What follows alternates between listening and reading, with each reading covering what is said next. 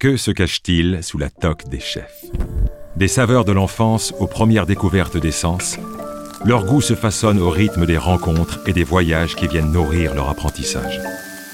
Alors j'avais poché, et puis euh, ça me plaisait pas. C'était pas assez cuit, et puis je l'ai mis sur une plaque. J'ai mis ces, ces rondelles d'ananas sur une plaque. J'ai mis ça au four. Et j'ai oublié, j'ai oublié. De frustrations en réussite, de tentatives ratées en coups de génie culinaire, découvrez les destins et les recettes des cuisiniers d'aujourd'hui. Et Charles me dit, il vient, il me dit en panique, tu t'as vu qui c'était à la 4 Dans ce podcast, Métro, premier fournisseur de la restauration en France, vous fait découvrir le parcours de chefs passionnés, au récit intime, surprenant et inspirant. Gastronomes et amateurs de bonne chair, bienvenue dans Toc Toc.